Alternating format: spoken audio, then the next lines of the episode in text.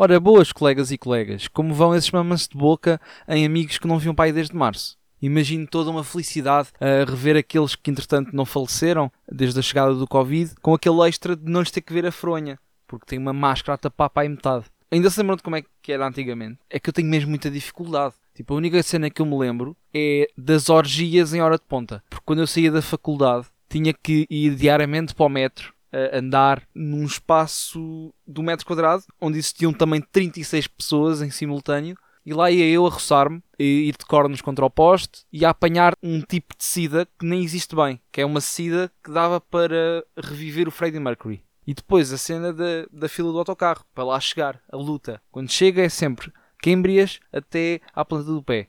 Porque nunca dá bem para correr, só para andarem naquele para-arranca nojento, seguido de um sprint deslocado nas escadas e uma travagem abrupta na fila.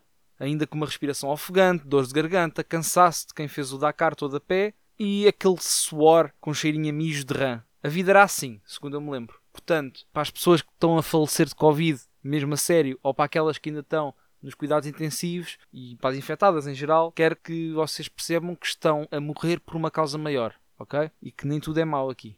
Uma cena da vida normal que eu ainda me lembro, porque entretanto pude fazer, não é? Que foi passear. Pá, eu não percebo. Passear é um conceito muito estranho para mim. Ir a um sítio e ficar lá a vaguear é muito, muito estranho, a não ser que estejamos com uma moca de cogumelos. E eu retirei aqui quatro pontos que gostaria de abordar sobre o conceito de ir a um sítio. Por exemplo, eu há umas semanas fui ao Cabo Especial, para já, melhor nome de sempre, e o que é que eu vi? Portanto, uma fixação estranha a olhar para o mar. Pá, boeda estranho, pessoas a olhar para o mar por largos minutos sem nenhum objetivo. Depois, tirar selfies com zero noção de técnicas fotográficas. Depois a isto junta-se o sol, que tapa para aí 23% da foto, o vento, que nos estraga a focinheira toda e acabamos com carinha de bulldog francês a ter um AVC. Depois, ainda sobre a fixação no horizonte, temos, por exemplo, eu vi, isto aconteceu, pessoas a comer gelado enquanto olham para o nada, não é? Então, estou eu a contemplar o vácuo e a abocanhar um gelado. Portanto, o corneto entra inteiro na boca e quando sai já só dá aquela parte do chocolate. E pá, aquela cena também de passear os cães ao pé do precipício causa um bocado de ansiedade. Eu sinto que se os cães pudessem falar, diziam que os donos os estão a confundir com uma morsa. Porque os cães não é bem para mandar a água, não sei se estão a perceber. E velhos também. Velhos então eu nem digo nada. Minha senhora, saia daí, por favor. É que com este vento é, é só um toque, basta um toque. Vai a dentadura de vela, vai aquele parafuso no joelho direito que você meteu em 1983, vai você também.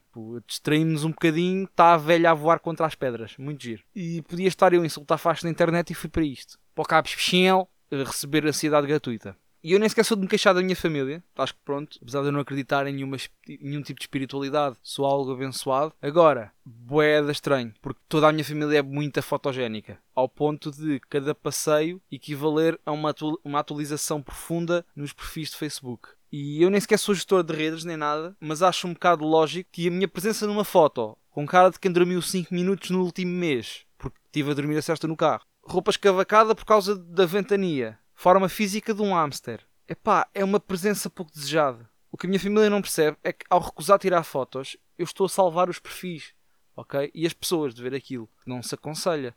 Ponto de parte da estupidez, que é passear sem objetivo, termina apenas com uma chamada para todos os homens brancos heterossexuais. Acho que está na hora de nos insurgirmos contra esta palhaçada e defendermos os nossos costumes e tradições. Quem mais senão nós, não é? Por isso, o que eu sugiro é, próximo sábado, reunimos-nos a todos. Aliás, Homens brancos não. Todos os homens. Que isto aqui não há discriminação. E vamos uh, marchar. Vamos marchar. Vamos marchar com o objetivo, portanto, de provar a Portugal, nós homens, vamos provar a Portugal que isso do machismo é treta, ok? E como é que vamos fazer isto?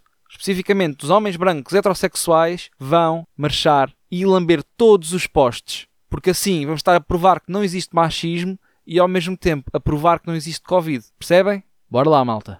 Estamos juntos, Estamos misturados. Para a semana há mais. Beijinho às vossas mães, se forem milos, claro.